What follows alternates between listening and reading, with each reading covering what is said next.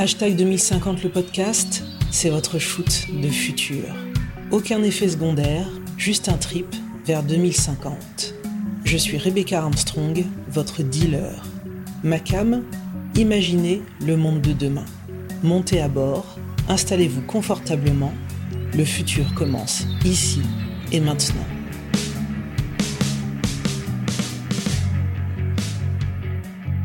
Faites-vous une différence entre les mots emploi et travail Le petit Robert 2020 définit le travail comme une activité laborieuse, professionnelle et rétribuée.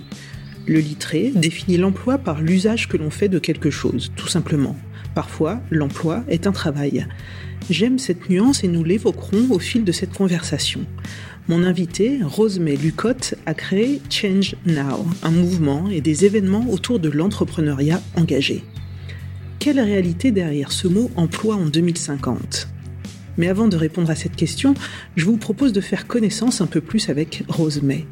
Dans les 30 minutes qui vont suivre à peu près, vous entendrez les termes croissance, sobriété, start-up, point de bascule, précarisation, ancrage, coopération, éducation, employabilité, luxe et transformation. Et s'il fallait en retenir trois, je pense que Rosemay choisirait liberté, sens et épanouissement. Bonjour Rosemay. Bonjour Rebecca. Merci à toi de m'accueillir pour euh, cette conversation qui va euh, rapidement se déporter vers 2050. Mais d'abord, je voudrais que tu me parles du lieu que tu as choisi pour abriter cette conversation. Euh, nous sommes dans le 12e arrondissement de Paris, rue Biscornet, et dans un espace qui s'appelle Make Sense. Alors, c'est quoi cet endroit? Make Sense, c'est un tiers-lieu qui a été créé par, par Make Sense, en fait, mhm. qui s'appelle ici le, le Sense Space et qui accueille à la fois la communauté Make Sense, mhm. qui est une communauté de changemakers, et également des incubés, des, entrepreneurs euh, qui se lancent pour euh, changer le monde, euh, avec plusieurs promotions par an, et puis un espace de coworking. et donc nous, Change Now, on, est dans cet espace de coworking depuis deux ans. Alors justement, Change Now, c'est, tu, tu, vas m'en parler, tu en es la fondatrice. Hum, voilà, l'idée c'est euh, on n'attend plus maintenant que ce soit les générations futures qui fassent, euh, qui fassent le travail. On est, euh, on est un peu de, devant le mur. Mhm. Et c'est à nous, en fait, de, nous y atteler. C'était Barack Obama qui disait on est la, la première génération à, voir les effets du changement climatique et, la dernière à pouvoir faire quelque chose. Mhm. donc oui, le changement, on, veut l'incarner. Le changement, c'est maintenant. Pour eux, en anglais. voilà, c'est ça. Et, qu'est-ce qui t'a poussé à, fonder justement Change Now? Tu étais déjà dans cette mouvance professionnellement ou euh, philosophiquement en termes de valeurs? Alors oui et non. Je dirais, dans le fond, euh, moi j'ai toujours eu... Euh, vraiment la volonté d'avoir un, métier qui avait du sens. Mhm. Et du coup, depuis que je suis sortie d'école de, commerce, ça a été un, vrai travail, en fait, un vrai parcours. Je vois de trouver bah, comment comment je peux allier euh, compétences et, euh, utilité pour la mhm. société. Euh, maintenant, je ne travaillais pas du tout dans, ce domaine-là avant, donc il y a quand même eu un, moment, un point de bascule. Mhm. avant, je travaillais en fait, je travaillais 8 ans en marketing dans la santé. Donc voilà, le marketing pour parce que c'est un métier qui, me plaisait beaucoup, et puis la santé justement pour, pour ce côté quête de sens. Et en effet, j'ai trouvé une utilité jusqu'à qu'à un moment où c'était pas suffisant. Mhm. Et puis un, voilà, un moment où euh, à la fois euh, je suis devenue maman, je suis partie en road trip avec bébé et mari, et en fait là, une nouvelle vie un peu a commencé à émerger. Le projet de Change Now euh, était déjà dans un coin de la tête depuis, depuis quelques temps. Et puis, euh, et peu à peu, en fait, au fur et à mesure de, ce voyage, mhm. euh, il est devenu de plus en plus concret et de plus en plus évident. Alors l'idée s'est construite et donc aujourd'hui, c'est notamment un événement qui aura lieu la prochaine édition début 2020, c'est ça? C'est ça, fin janvier 2020, donc 30-31 janvier et 1er février. Voilà, des, entrepreneurs du changement et, même d'une manière générale des, acteurs du changement. Mhm. Les entrepreneurs, mais aussi les entreprises, les collectivités, plein de réseaux, ceux qui en fait peuvent euh, accélérer des solutions concrètes. Justement, en vivant euh, dans, cet écosystème-là, tu as le sentiment, parce qu'on dit de plus en plus de jeunes, qu'ils soient en école de commerce ou pas, cherchent de l'utilité sociale dans, leur métier. Ça, c'est quelque chose que tu, constates aussi? Complètement. C'est un phénomène qui est très fort, qu'on voit. Euh, voit en plus s'amplifier hein, mhm. depuis, depuis 3-4 ans qu'on travaille sur Change Now. Chez les jeunes, on, on voit d'ailleurs avec le, voilà, les 30 000 signataires du, manifeste pour un réveil écologique. Mhm. c'est aussi une demande qui est de plus en plus forte chez des personnes qui sont déjà en poste depuis un certain nombre d'années. Oui, on voit aussi les, reconversions aussi assez radicales. Voilà. Alors voilà, il y, a eu les, reconversions radicales et aussi beaucoup de gens qui se disent mais comment je peux aujourd'hui avec ce que je sais faire sans mhm. forcément complètement changer de métier, avec mon métier, comment je peux le mettre au service et mes compétences, ce que j'ai ce que j'ai développé là depuis 8, 10, 15 ans que je travaille, comment je peux mettre ça au service du bien public.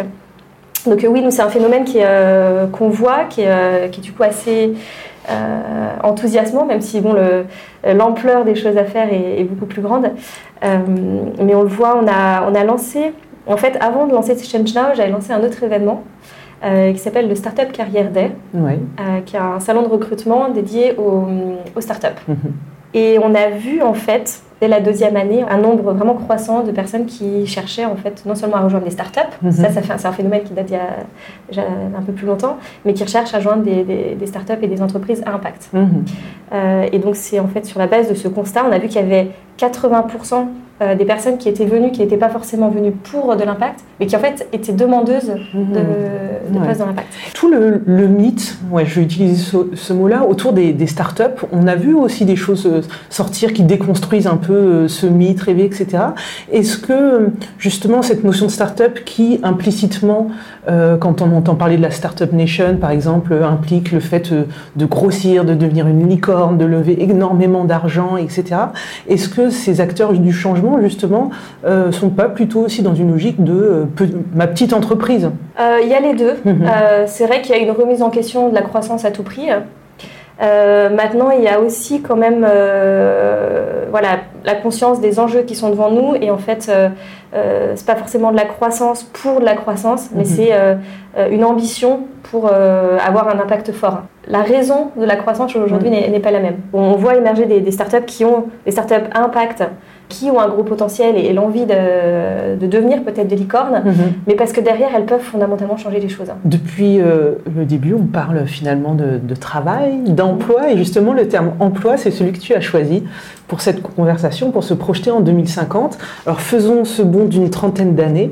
Ce mot emploi, qu'est-ce qu'il pourra recouvrir comme euh, réalité dans, dans 30 ans? C'est vrai qu'aujourd'hui, on parle d'emploi, mais c'est vrai qu'on pourrait parler plutôt peut-être de, travail. Alors justement, moi, ces deux mots, ça m'intéresse. C'est pour ça que le choix de l'emploi, je le trouve particulièrement intéressant. Mais on peut être son propre employeur. Euh, et ce sera sûrement de plus en plus le cas, euh, là, dans les années à venir.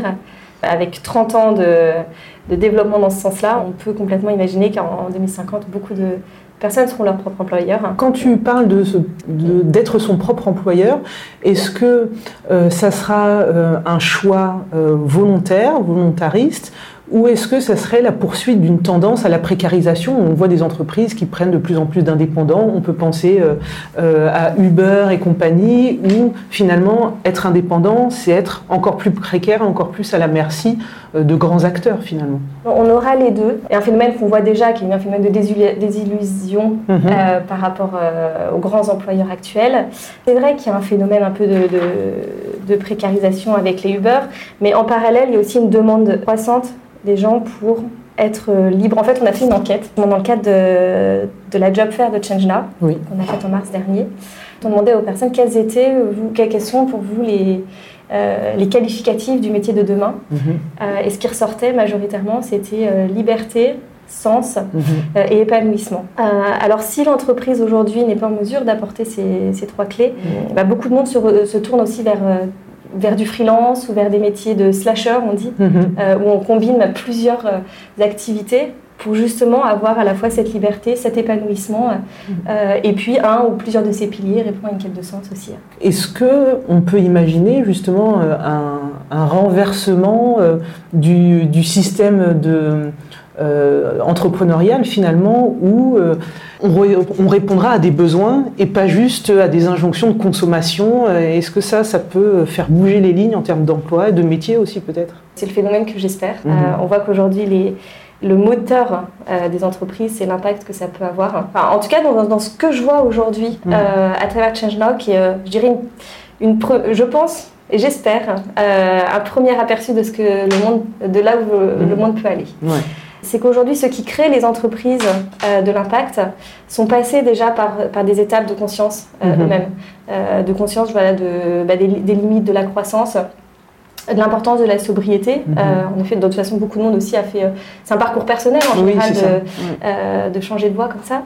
Et voilà, et du coup, c'est sur ce socle-là qu'ils construisent leurs entreprises. Mhm. Et du coup, avec des valeurs qui sont différentes des valeurs des entreprises qui ont été créées il y a, il y a, il y a 30 Oui, voilà, du siècle dernier finalement. Voilà, ouais. Mhm. Hum, alors dans ce euh, futur, il y a un autre mouvement qui se poursuit, c'est euh, sur des métiers classiques, on va dire euh, de, fabrication, notamment dans, l'industrie, on a de plus en plus d'automatisation, de robotisation. Il y a eu des articles assez récemment que la robotisation va détruire des millions d'emplois à l'échelle de, la planète. Donc demain aussi, ça veut dire que euh, euh, toutes les personnes qui, par leur formation ou manque de formation justement, étaient sur ces métiers, plus ou moins euh, épanouissants, il va falloir aussi redistribuer l'emploi, le réinventer. Ça aussi, c'est une, véritable problématique.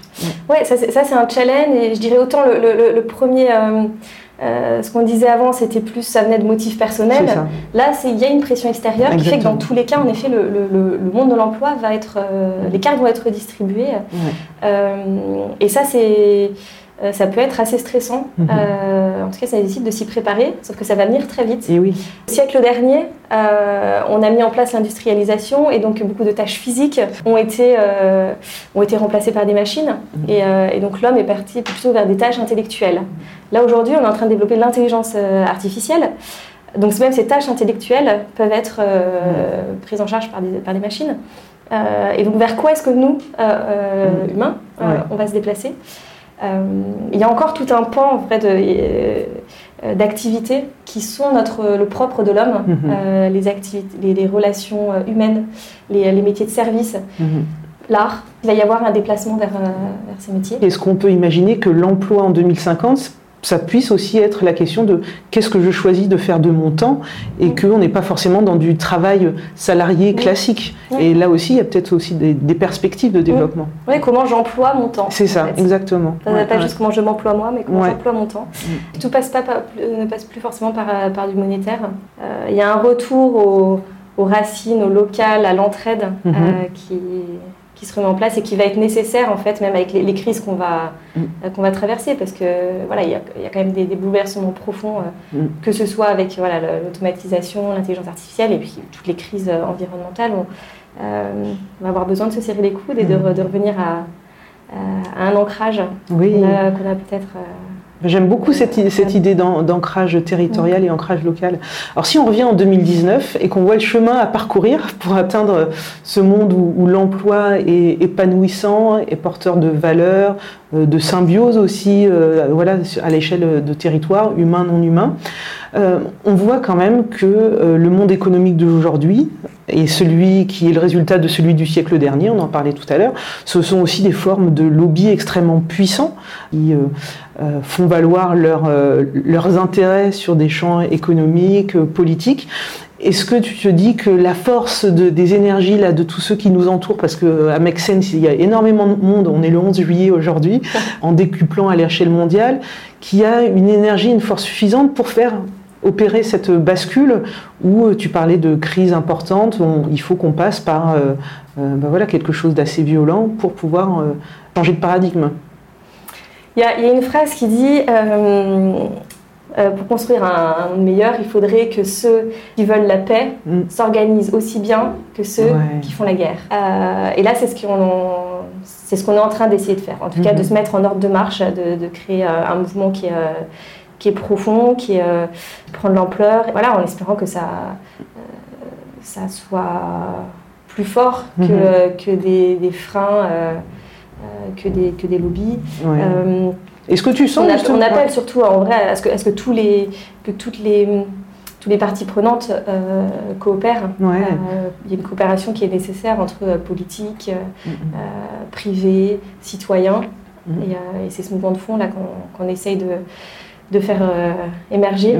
Est-ce que tu as le sentiment aujourd'hui que justement ces différents réseaux d'acteurs du changement, parce que donc euh, il y a Change Now, Make Sense, il y a Ashoka, mais je crois qu'ils sont partenaires, j'ai cru voir ça sur le site internet, euh, mais il y a aussi des mouvements de jeunes, je pense plus à Extinction Rebellion, qui, qui, qui est aussi une force de changement, que tous ces acteurs-là arrivent à, se connecter pour, euh, pour parler d'une même voix ou que tous ces mouvements restent un peu trop satellitaires en fait finalement et que la planète de l'économie ancienne ne bah, permet pas encore de, voilà, de laisser la place à, toute cette, myriade finalement d'énergie. moi un phénomène que je trouve intéressant c'est que justement on est tous conscients qu'en fait il faut qu'on collabore mm-hmm. et je trouve qu'on n'est plus dans le on n'est plus dans le domaine de l'idéologie où chacun défend son idéologie ou son, euh, voilà, sa vision des choses et c'est comme ça qu'il faut, euh, faut fonctionner. Euh, il y a un rapprochement vraiment qui se fait et euh, je pense qu'on y contribue aussi mhm.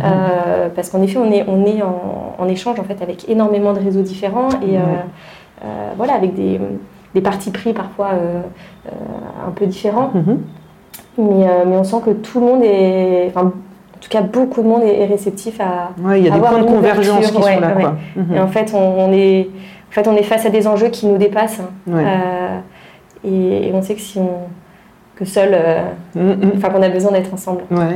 Euh, il y a un sujet qui, qui m'intéresse aussi, en plus c'est une discussion entre femmes, la question justement des femmes dans le travail, parce que le combat pour l'égalité salariale, que ce soit en France, en Europe et dans beaucoup d'endroits du monde, ça peine quand même là aussi à bouger. Euh, les mouvements féministes sont de plus en plus euh, travaillent plus sur l'intersectionnalité, c'est extrêmement euh, important.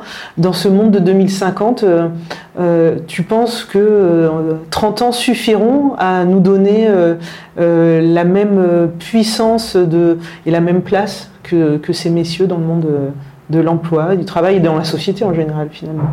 Toi, tu es plutôt optimiste sur ces sujets-là?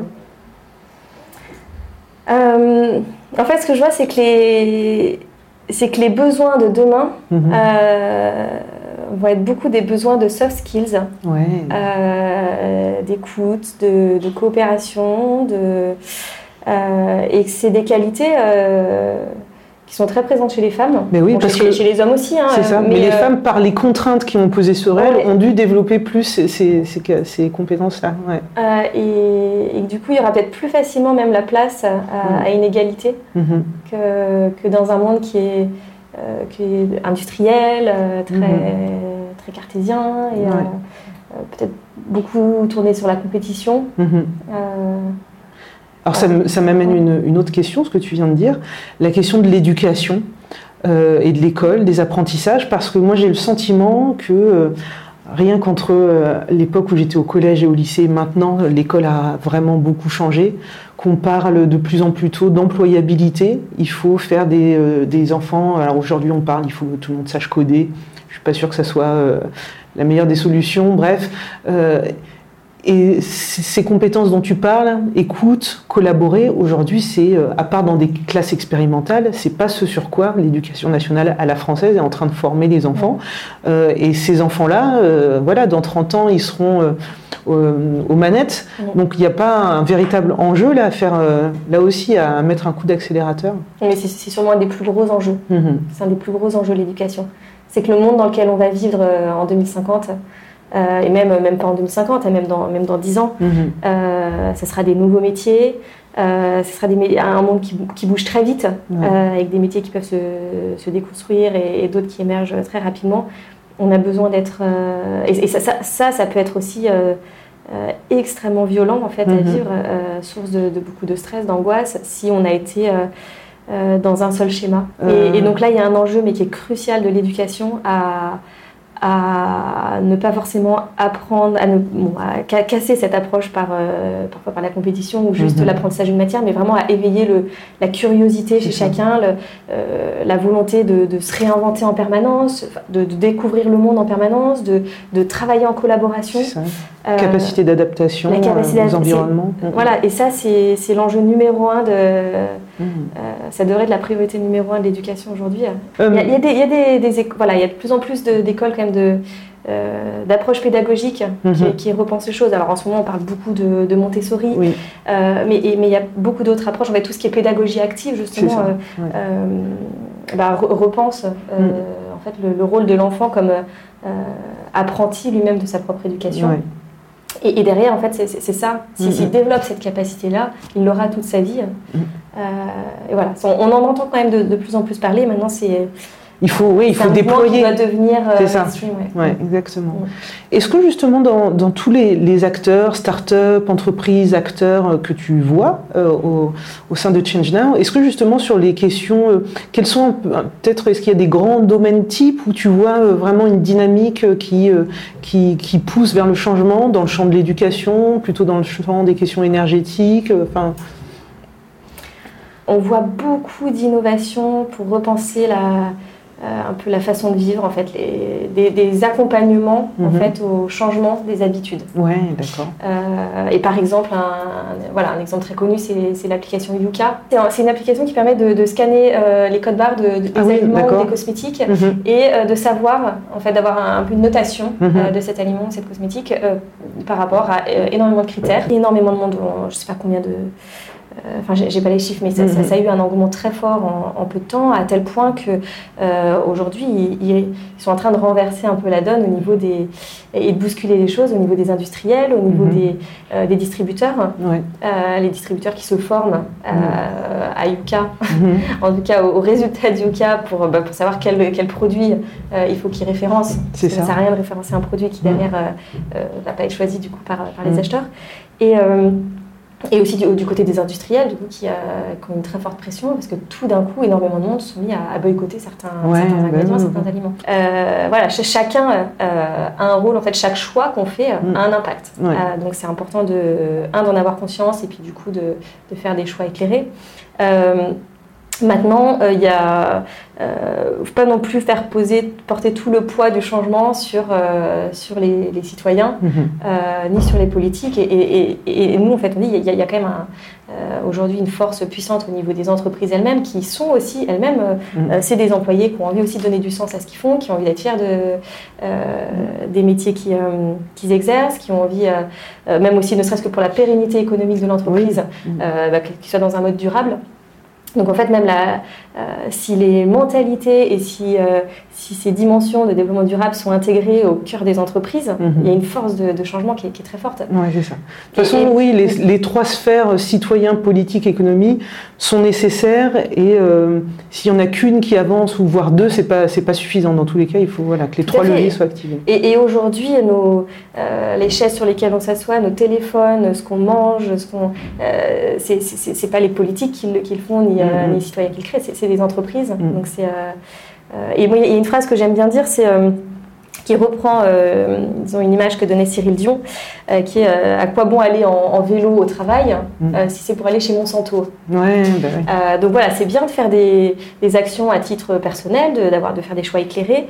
maintenant, là où on met notre, notre énergie, nos compétences, là où on travaille 8-10 heures par jour, euh, ça, ça a un impact euh, très mhm. fort sur la société et il faut en avoir conscience. Et en fait, le choix d'entreprise qu'on fait, le choix de mhm. métier qu'on fait, euh, c'est un choix crucial aussi. De, c'est un impact majeur. Et on, revient aussi donc finalement la boucle se boucle aux questions d'éducation parce que je pense aussi aux millions de personnes qui qui n'ont pas l'opportunité de faire ce choix parce que le travail à l'usine ou le petit boulot, c'est une question de survie et qui sont voilà, dans ces métiers-là aujourd'hui, il faut que leurs enfants puissent, euh, justement, que l'éducation euh, euh, et l'école leur, leur donnent toutes les armes pour pouvoir être en capacité d'exercer ces choix et ne pas subir un chemin de vie professionnelle. C'est ce qu'on peut. Et là, on est, dans un, on est en train de euh, nous, on fait beaucoup de parallèles en fait avec la révolution industrielle. Euh, vous savez, il y a 150 ans, on vivait la, la révolution industrielle et c'était voilà, un monde qui changeait. Mhm. Et euh, à cette époque-là, on avait créé les expos universels pour montrer l'état de l'art du progrès de l'époque et le faire adopter. et là, ce moi, c'est qu'aujourd'hui, on est en train de vivre une révolution, mhm. une autre révolution 150 ans plus tard, qui est d'ordre écologique et social.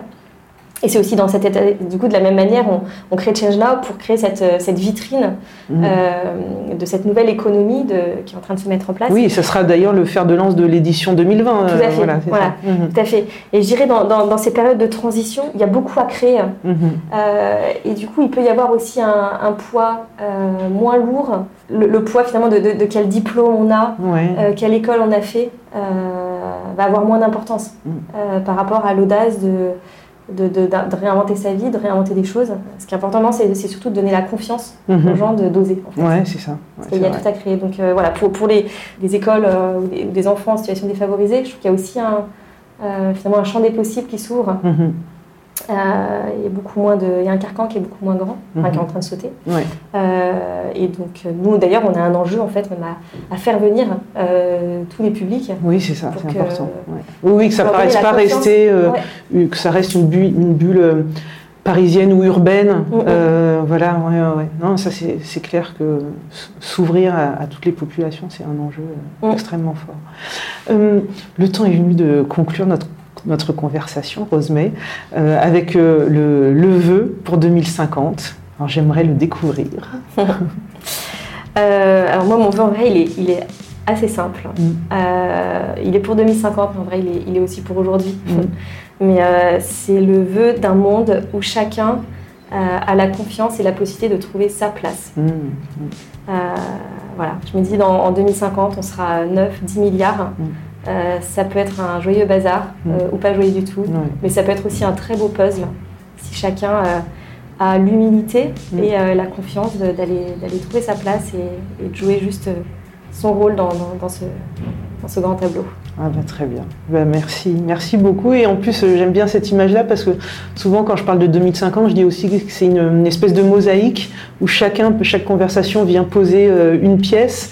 Euh, il n'y a pas de dessin définitif, c'est mouvant à chaque fois, mais voilà, c'est bien quelque chose qui, où chacun apporte sa pierre à l'édifice et, c'est de la création permanente. C'est ça, et, en fait, on est il s'agit plus d'être le meilleur, d'être en compétition par mmh. rapport à l'un ou à l'autre. Euh, mais juste d'être euh, soi, d'avoir conscience qu'on est soi. Mais ça, c'est aussi toute une éducation, hein, mhm. euh, et familiale et, et de l'école. mais voilà, avec ce qu'on est, on a un rôle à jouer et, et, sans jugement, en fait. Mhm. Très bien. Merci à toi, Rosemay. Et puis, en description de l'épisode, je redonnerai les dates de Change Now de fin janvier 2020. Merci à toi. Bah, merci à toi, Rebecca. Avec plaisir.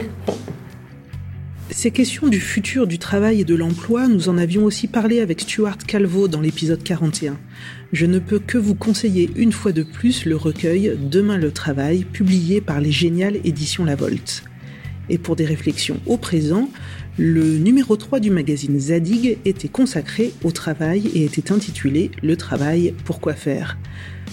Je ne peux m'empêcher de vous lire quelques phrases d'André Gors, journaliste, économiste et sociologue cité dans Zadig sur la transformation du travail.